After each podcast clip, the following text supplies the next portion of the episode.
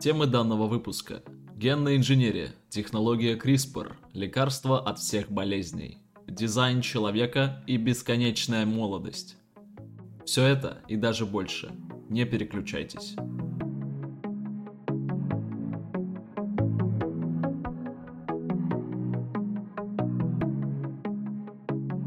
Генная инженерия, значит, да? Да. Я не знаю, у тебя было такое или нет, но, короче, у меня, когда я был на уроках биологии, я всегда задавался вопросом, когда мне, блин, понадобится знание о вакуолях, клетках и тычинках всяких разных. Так вот, мне кажется, сегодня этот день настал. У меня к тебе четыре вопроса. Ты помнишь, что такое бактерия? Ну, помню, да. Ну что это? Это я помню. Это проверка, я знаю, что ты примерно знаешь, что это. Простейший, простейший организм. Что такое вирус? А как описать? Ну, по факту, Ну, это... так, так и опиши по факту, да. Это тело, которое проникает э, в ДНК человека, в клетку и прячется внутри клетки. Правильно, правильно. Из этого могу добавить то, что вирус способен э, воспроизводиться только в клетке, только внутри клетки. Мгм. Что такое ДНК? Последовательность, которая формирует, ну, по, по- согласно этой последовательности строится весь организм, приблизительно так. Э, Информация, можно так объяснить это? Заложенная в нас информация. Правильно. А если хочешь знать научное название, то я попробую сейчас выговорить. Произносится это дезоксирибонуклеиновая кислота. Фу, я так долго готовился к этому. Что такое РНА, помнишь? Ну, что-то я слышал, но я, я уже не помню. Ну, это что-то из, из того же рода. В общем, э, РНА это рибонуклеиновая кислота, которая отвечает за кодирование, прочтение, регуляцию и выражение генов. Мгм. То есть это как помощник ДНК. Генная инженерия. Что это такое? Это жесть. Это жесть, да, это точно жесть. Прежде чем мы достигнем нашего времени, я бы хотел немножко обернуться в прошлое и вообще вспомнить о том, э, что такое генная инженерия и как давно она присутствует в нашей жизни. Ну, как бы можно считать, что когда людей подвергали облучением, да, пытаясь Мгм. изменить его ген, э, его мутир- мутировать его как-то, можно сказать, что это уже была тогда генная инженерия. Ну, вот какая-то такая простая. А еще дальше можешь представить, вспомнить генную инженерию? Нет. Ну, в моем, поним... в моем понимании генная инженерия это прямо вот э, ге- берут и строят, как бы вот ген. Ну да, берут и строят, но также. Я сейчас напомню тебе, знаешь ли ты, что такое селекционное скрещивание?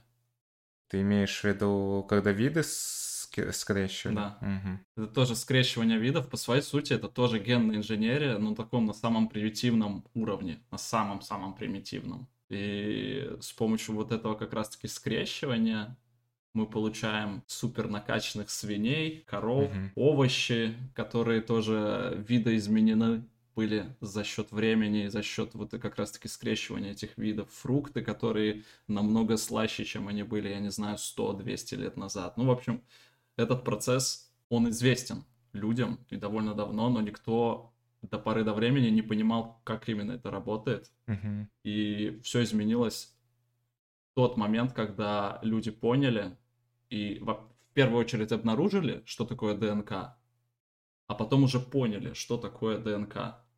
Прежде чем говорить о генной инженерии, нужно пройтись по нескольким вот как раз-таки. Можно, нужно, как мне кажется, объяснить, что такое ДНК.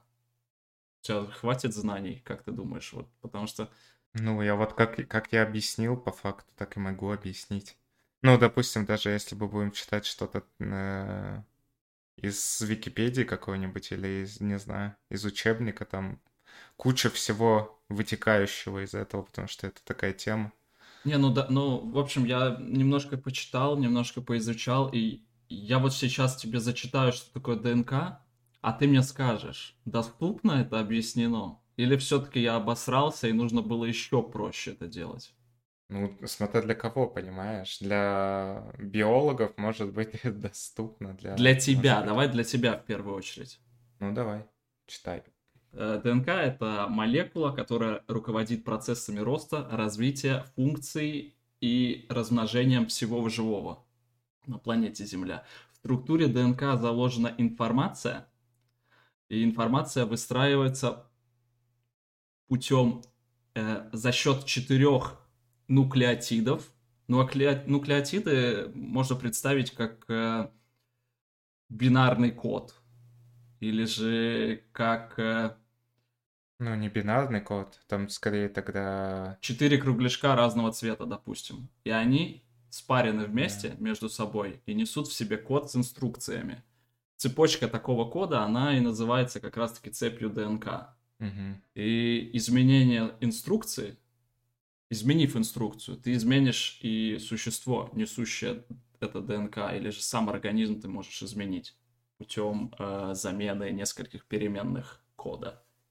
Ну вот как ты думаешь, это было достойно или все-таки нужно было еще лучше работать?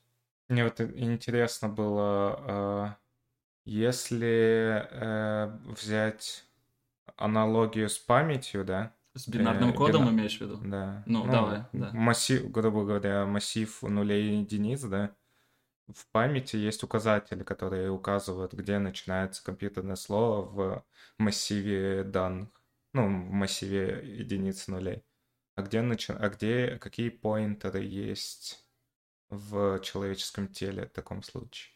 Ну, как раз-таки, я думаю, эти нуклеотиды, они образуют вот эти ячейки кода, которые соединены в цепь так называемую.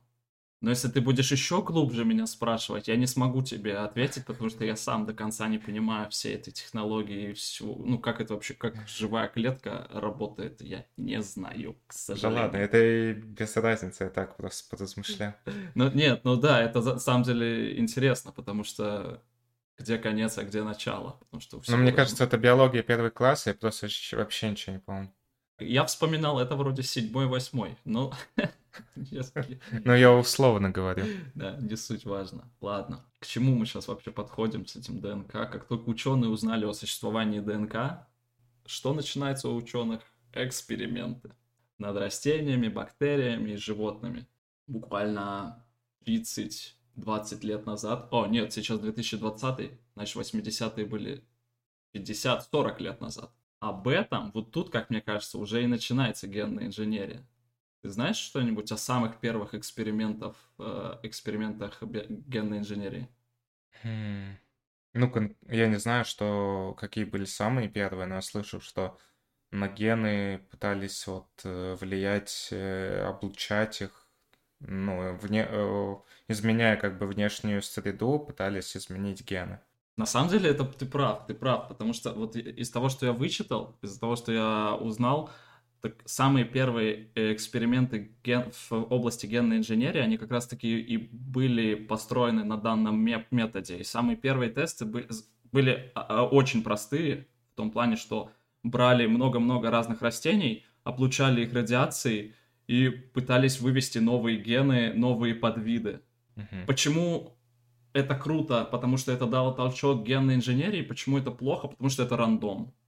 Там нет никакого контроля над ДНК, там, скорее всего, вдруг повезет, и вдруг огурец следующего поколения будет на 10 сантиметров длиннее. Ну, насколько я понимаю, что сейчас технология особо далеко не ушла в этом плане. Она не... Это не стопроцентный результат сейчас тоже. Что именно ты, о чем ты? Ну, о том, что вот это CRISPR, да, она тоже не гарантирует результат на все сто процентов сейчас. Ну да, возможно. Подожди, подожди, до CRISPR мы еще доберемся. Сейчас речь идет о времени, когда CRISPR еще не было. Угу. После того, после опытов с радиацией, методика работы в генной инженерии была такая, что ты методом тыка вырываешь гены, ставишь на их место что-то новое, цепочки кода обрезаешь, добавляешь, и вот так методом тыка, скорее всего, это происходило, и какие-то результаты это давало. Например,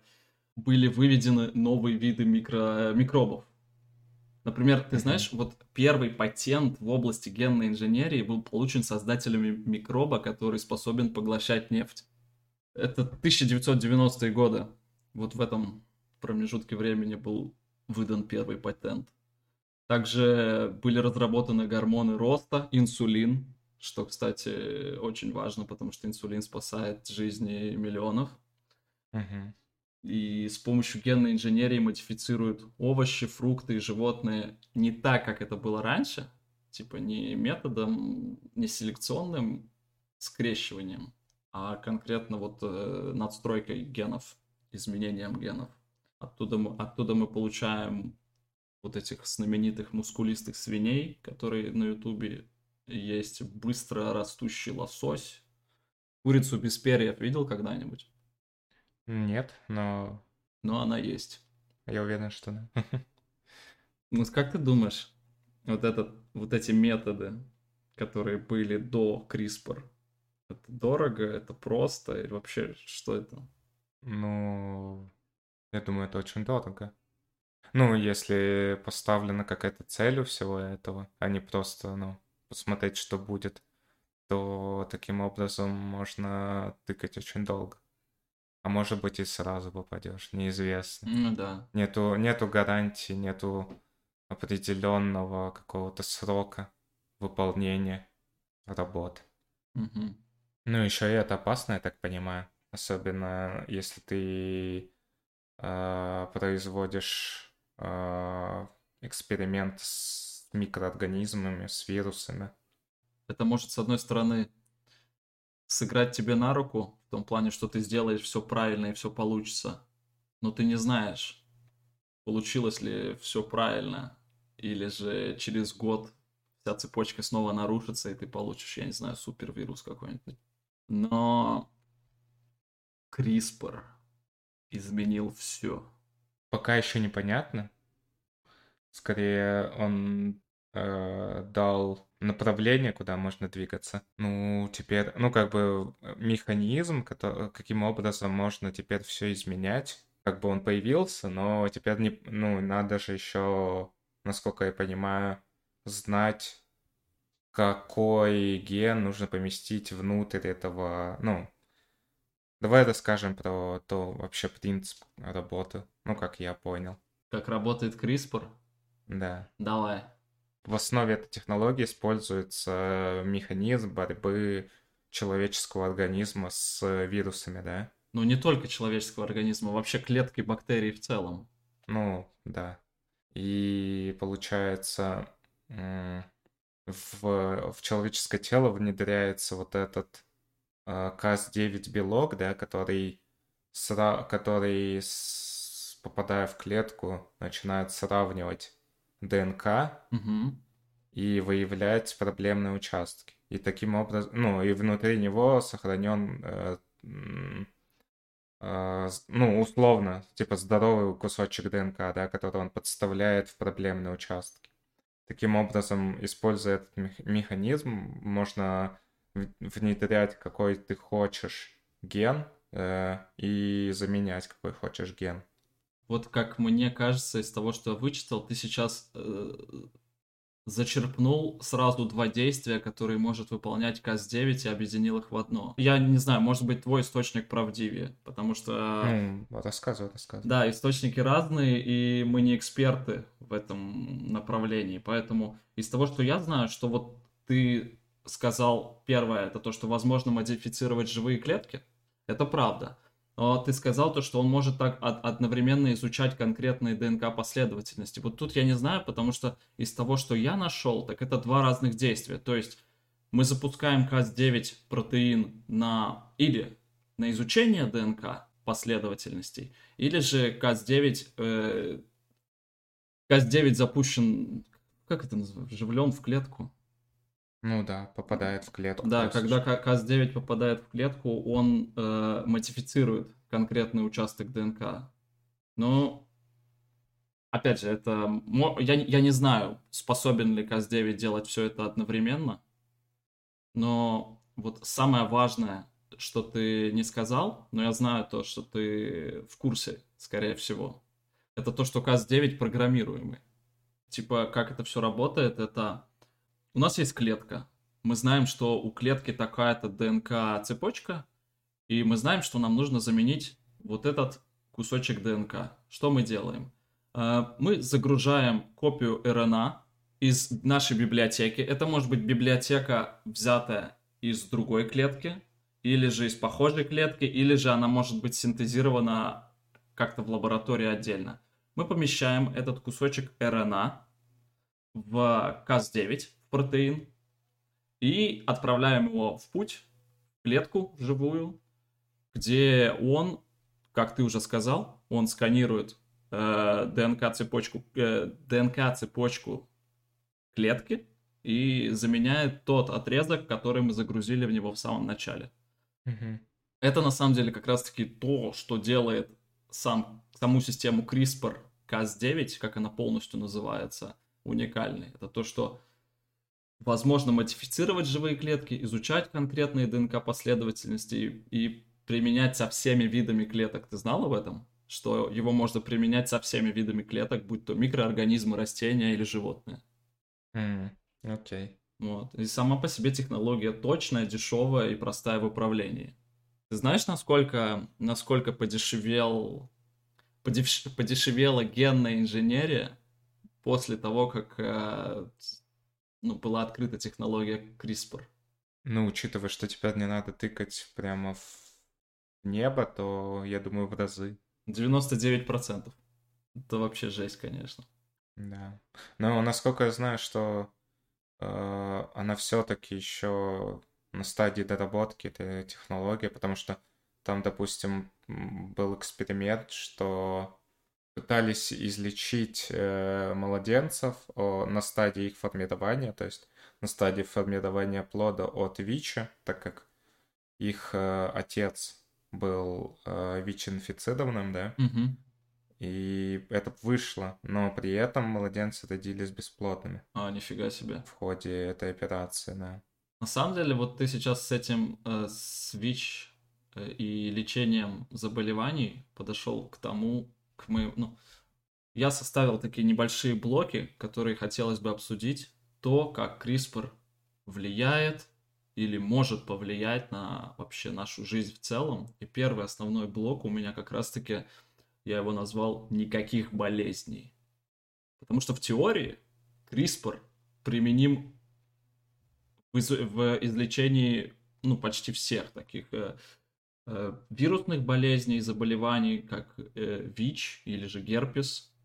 Он применим в теории, опять же, в лечении рака и генетических заболеваний, например, дальтонизм. Окей. Вот как ты думаешь, как далеко мы от этого? Какие проблемы у CRISPR присутствуют на данный момент, чтобы... Вот почему мы до сих пор не вылечили ВИЧ? Технология есть, но для этого должна быть какая-то программа. Допустим, технология, вот даже если сейчас она в лабораторных условиях уже э, имеет, ну, процент успеха какой-то высокий, да, Мгм. что, ну, вот уже может, типа, это делать, э, лечить ВИЧ, то это же должна быть еще ну, какая-то государственная программа, потому что людей придется лечить массово. Ну, насколько я знаю, каждый год прибавляется по 2 миллиона ВИЧ-инфицированных, да? Реально? Я не знаю просто. Ну да, Офигеть. я, я, ну там, когда читал к этому выпуску материал, там как раз были цифры приведены по 2 миллиона ВИЧ-инфицированных, и получается придется вживлять в людей э, миллионами эти, ну, проводить эту процедуру. Вот в плане, если говорить о ВИЧ, то я знаю э, об одном эксперименте, где эксперимент на мышах, не на человеке, не на каких других живых организмах, на мышах, и у мыши подопытной было заражено 99% всех клеток вирусом ВИЧ. Вот, и с помощью технологии CRISPR кололи как раз-таки протеин Cas9 в хвост этой мыши, и количество инфицированных э, вирусом ВИЧ клеток снизило до 48%. Ну да, я, я тоже об этом прочел. Тоже, да? Вот, и я не знаю, то есть э, как, насколько дальше продвинулись ученые, но результат есть. Понятное дело, что мышь очень сильно отличается от человека, но я очень надеюсь, что в ближайшее время будет достигнут первый майлстоун какой-нибудь, и, возможно, будет, возможно, будет что-то из этого сделать. А, возможно, будет такой результат, что эта технология не позволит найти все зараженные клетки внутри организма. Тогда это может быть будет так, что тебе придется проводить эту процедуру раз в какой-то, ну, в определ... раз в какой-то период времени. То есть несколько раз за свою жизнь. Как мне кажется, это хоть что-то. Ну, да, определенно. Потому что, да, это не идеал, понятное дело, что один раз кольнулся и вылечился от всего.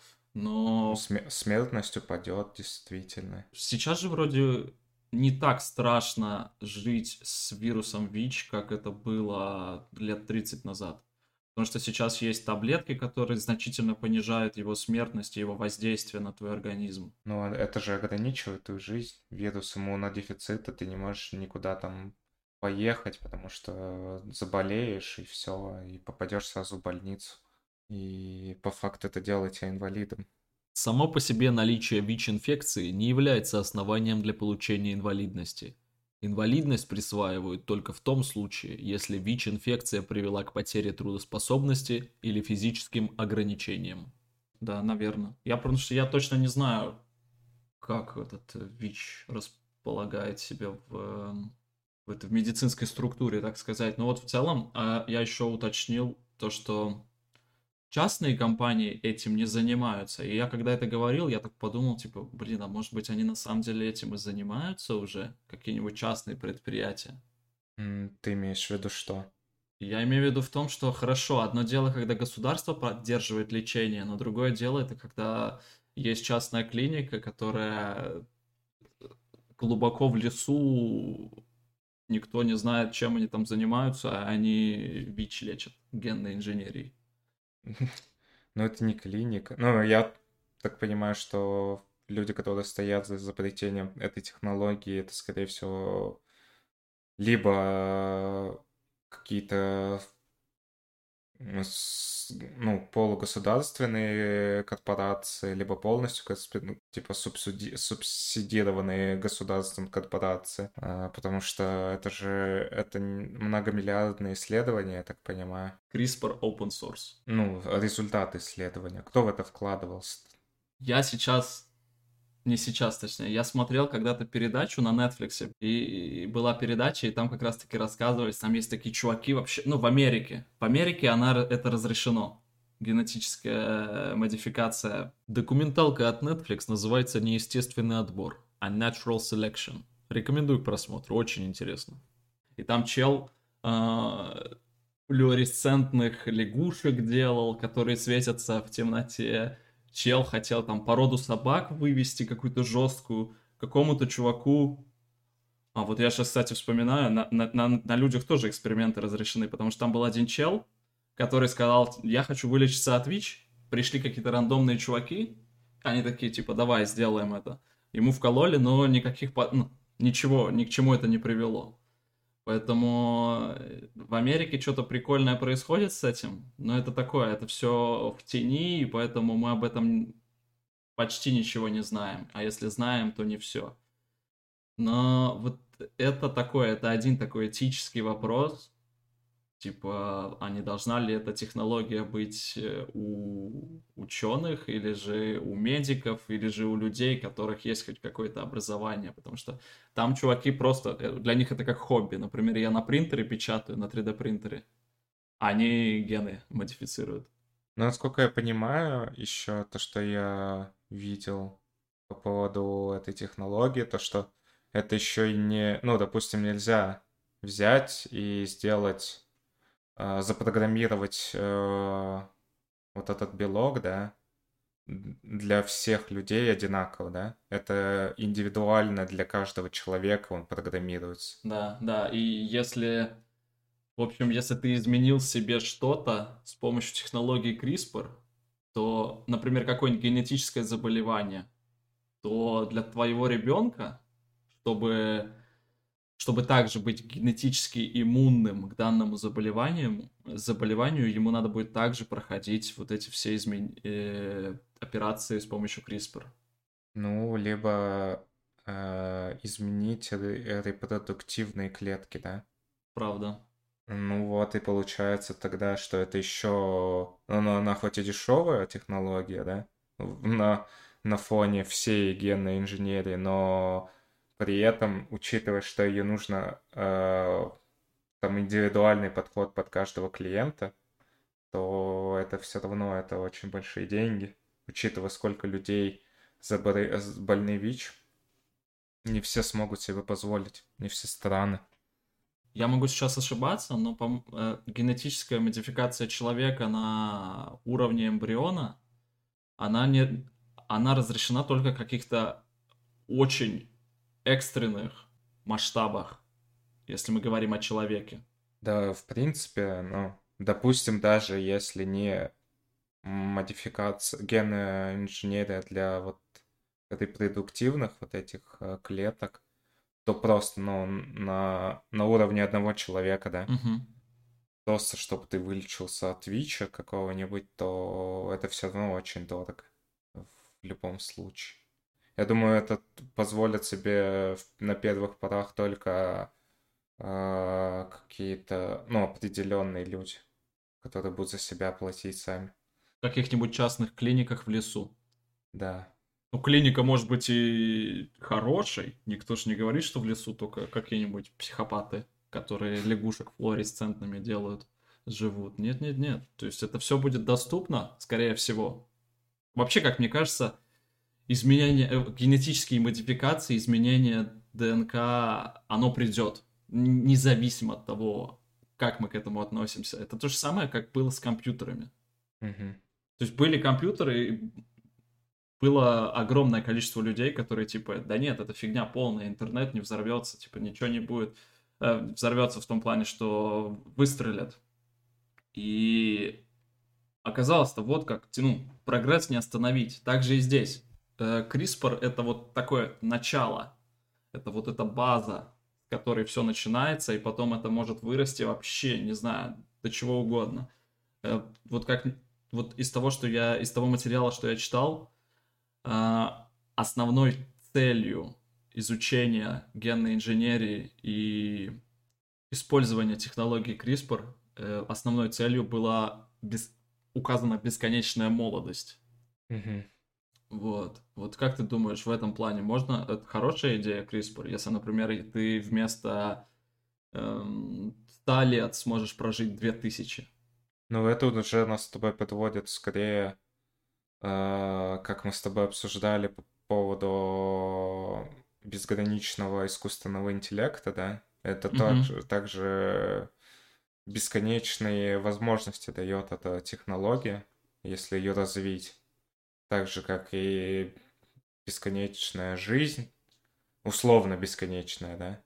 Ну, конечно, условно. Ты не, ты не бессмертный, ты в смысле не бессмертный, если тебе пустить пулю в лоб, ты и умрешь. Но в плане регенеративных способностей, в плане... Ну уж клетки, клетки не будут стареть. в да, общем, клетка твоя, твоего организма, она не будет стале- стареть, поэтому жить ты сможешь вечно, предварительно, в теории.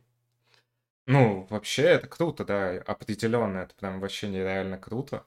Все вот то, что может дать эта технология, но я сразу думаю о всех, ну, я вижу просто невероятное количество социальных проблем, которые... Давай, давай, давай поговорим.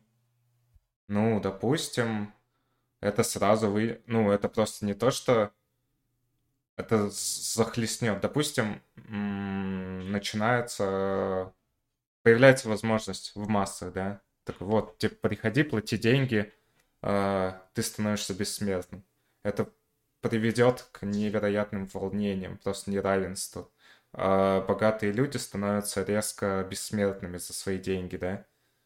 начинается волнение в низших слоях общества, потому что они тоже хотят жить вечно. Но при этом будет ценник на бессмертие. Ну да, а ценник, когда есть ценник, это значит, есть ограничения для тех, кому этот ценник недостижим. Это правильно. Ну, Тут это важно. А, Но в то же время, если это останется в медицинских условиях, что ты имеешь в виду? Ценника не будет, это доступно будет всем? если сейчас мы возьмем медицину, то при рождении в первый год жизни там тебе делают много-много-много прививок от всяких разных заболеваний. Что если это будет выглядеть так же?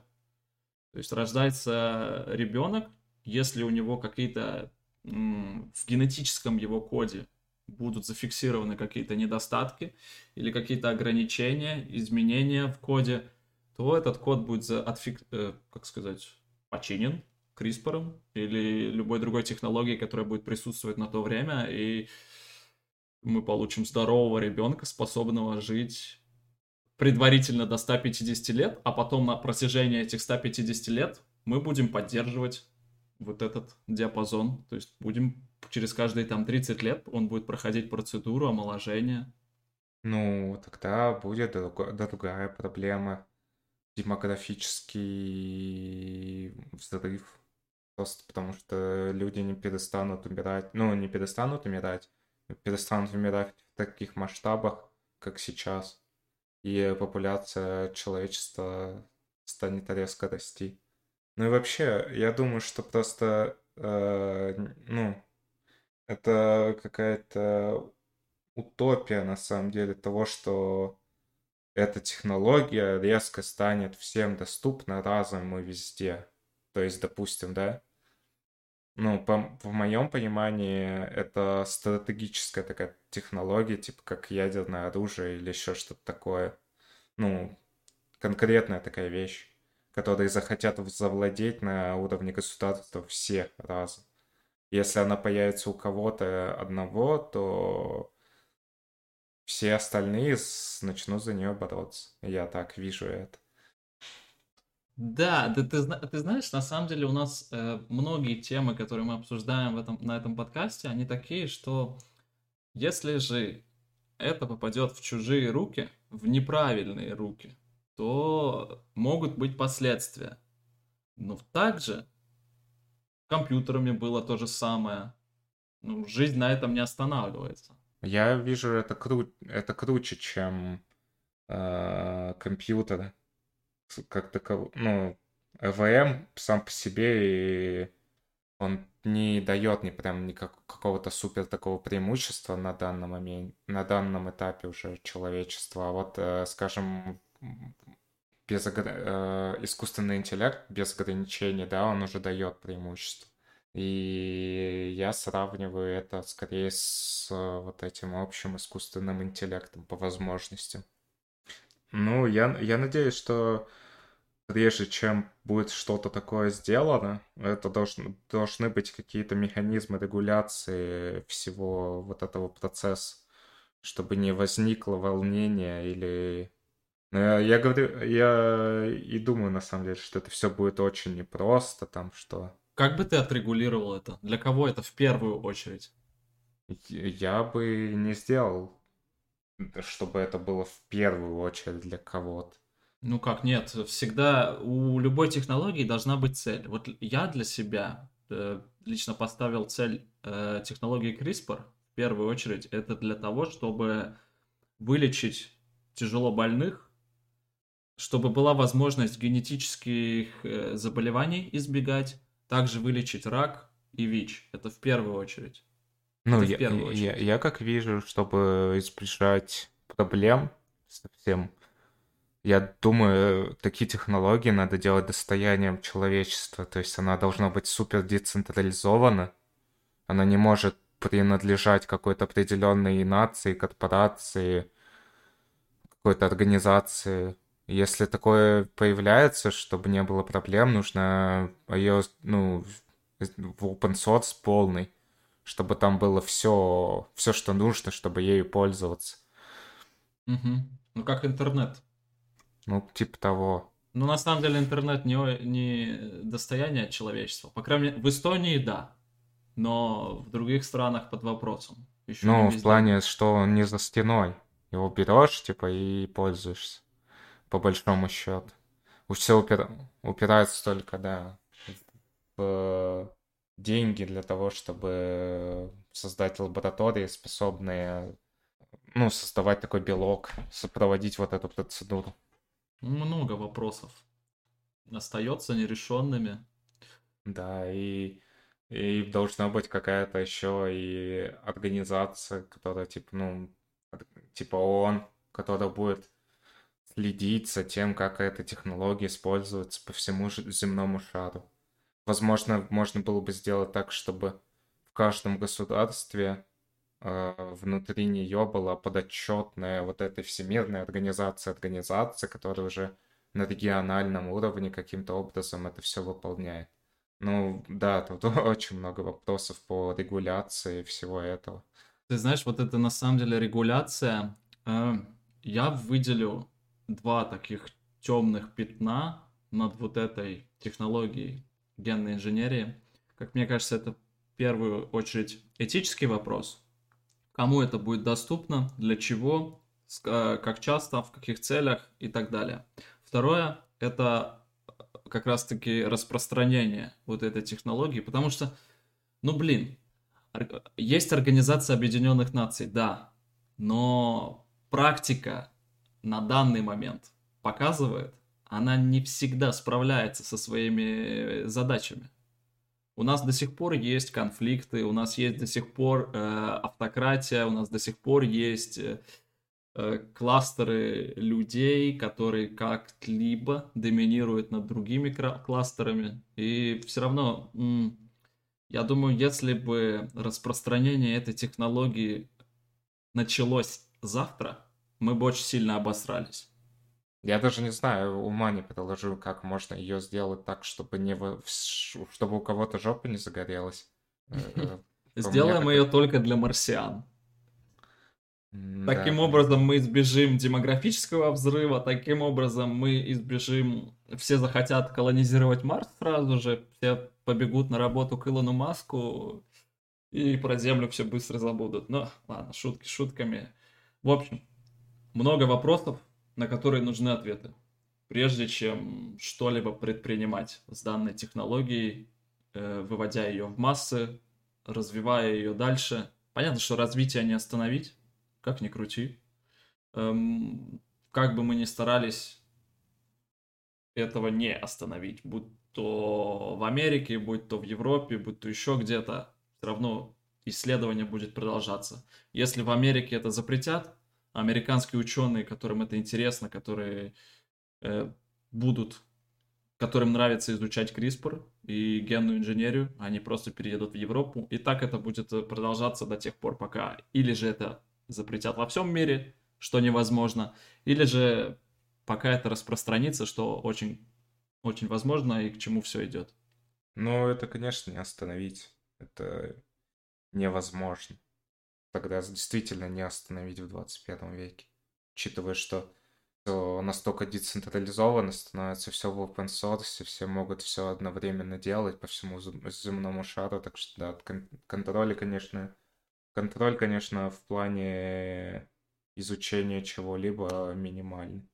Я думаю, он не то, что даже минимальный, он банально невозможен. Ты не можешь уследить за всем. Но на самом деле это такая игра с огнем, если сравнить даже взять изобретение ЭВМ, да... Можешь объяснить, э, что такое ЭВМ? Потому что я не знаю. Может быть, кто-то из слушателей тоже не знает. Ну, компьютер. Компьютер просто. Просто который мог делать одну простую операцию математическую, складывать сложение. И такая технология, которая позволяет тебе делать, ну, становиться бессмертным, да, изобретать э, биологическое оружие совершенно другая тема. Это опасно. И учитывая, что это все в open source, то можно, я не знаю, люди могут все что угодно навратить. Угу. Какой-нибудь фанатик возьмет и изменит ген человека так, чтобы люди становились бесплодными и внедрит его в человечество, ну, и в в общество. И это начнет передаваться человеку человеку и может уничтожить человечество таким образом. Ну да, ладно, не будем о плохом, будем надеяться, что все получится, и чтобы хоть как-то немножко э, сподриться, порадоваться. Вот какой у тебя вообще прогресс за последние, за первую неделю Нового года и за последнюю неделю уходящего года? Mm, ну, прогресс, не знаю, то, что я дальше учусь в этом плане, можно назвать промежуточный какой-то прогресс по учебе. То, что я учу э, все дальше, пытаюсь осилить этот труд. Сетями? Э, да, с, по сетевому программированию.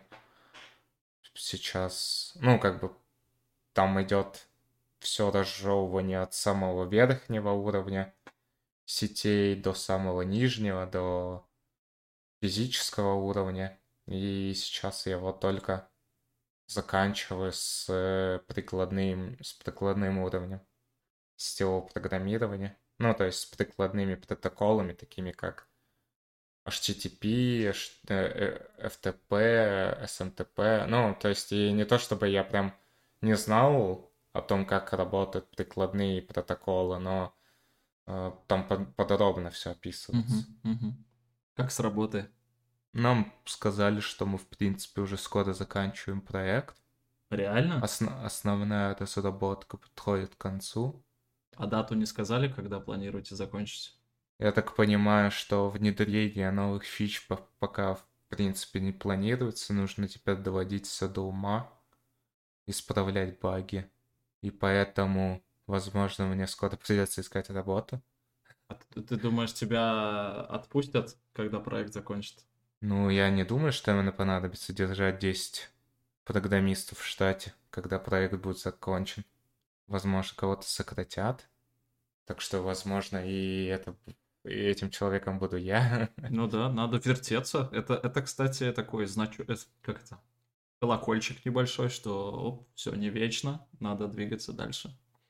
Ну, это и хорошо, в принципе, я и планировал, так что... Все хорошо откладывается да, своевременно. Ну, там типа еще мобильное приложение, но опять же, я не знаю. Может быть, мы его также будем... Может быть, для этого будут наняты другие люди, а может быть, и нашими силами. У тебя есть э, пра- практика мобильного приложения? Разработки мобильных э, приложений? Нет, но, в принципе, это не тяжело, учитывая, что сейчас есть и вещи, как э, ну, приложение на JavaScript, скажем, то же самое. Mm-hmm. Не под Android и под iOS, так что там, в принципе, это как, э, грубо говоря, берешь веб, веб-приложение, да, и оно оборачивается в такой враппер, который позволяет это э, исполнять на iOS и Android системах. В принципе, я думаю, это можно было бы использовать для такого легковесного приложения, как, то, как, как там планируется. Но это я не знаю. Это опять же там проводят исследования по поводу того, что, что лучше использовать для этого приложения, так что я не знаю, что они там решат. И может быть, это будет действительно кто-то другой заниматься. Понятненько. Ну, у меня, я не знаю, вот то, что я устроился на новую работу, мне пока все очень нравится. Пока что все нормально и хорошо. Это все наши эти, все мои разговоры тобой о том, как ты выполняешь свои задания, теперь они присутствуют и в моей жизни, когда там много-много тасков, и ты должен их, ну, в рамках спринта двухнедельного ты должен их выполнять. В чем вы работаете? Ну, в плане...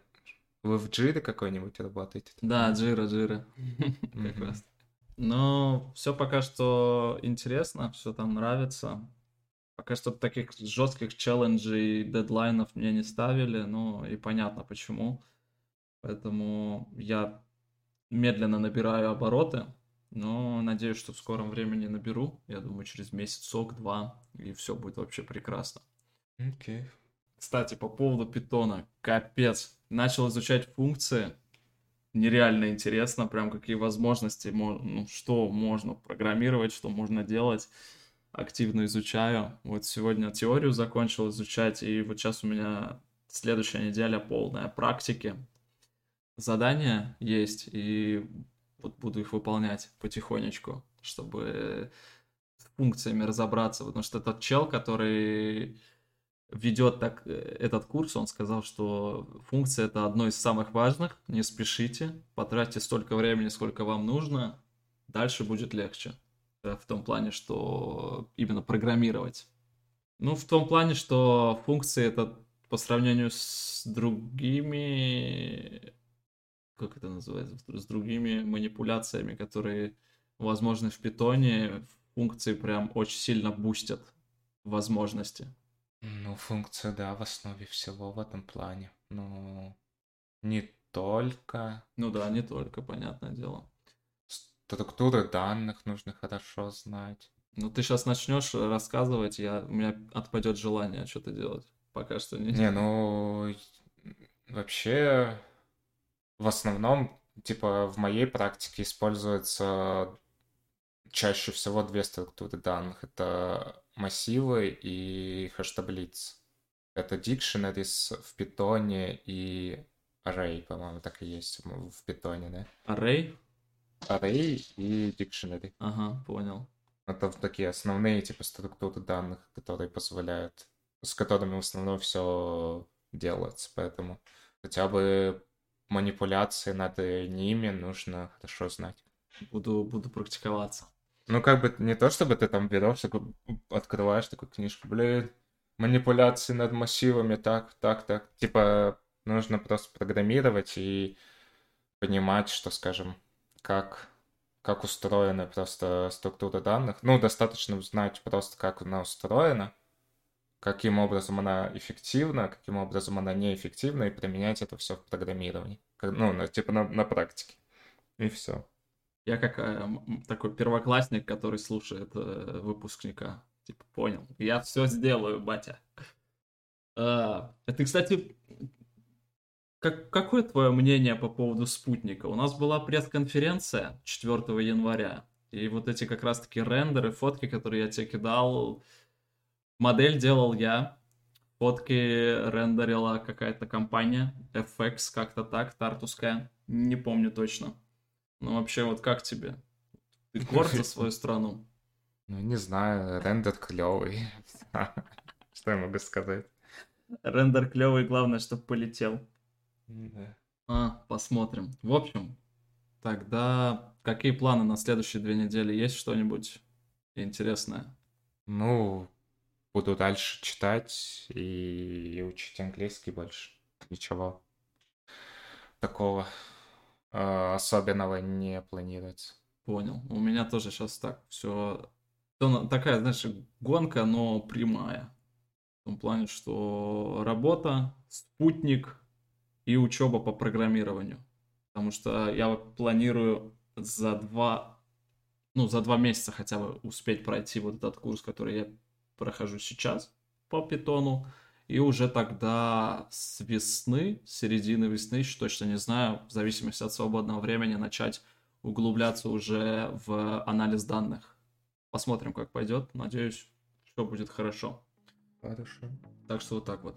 Ладно, все тогда. И услышимся через ту неделя. Two weeks. Да, давай. Окей, счастливенько.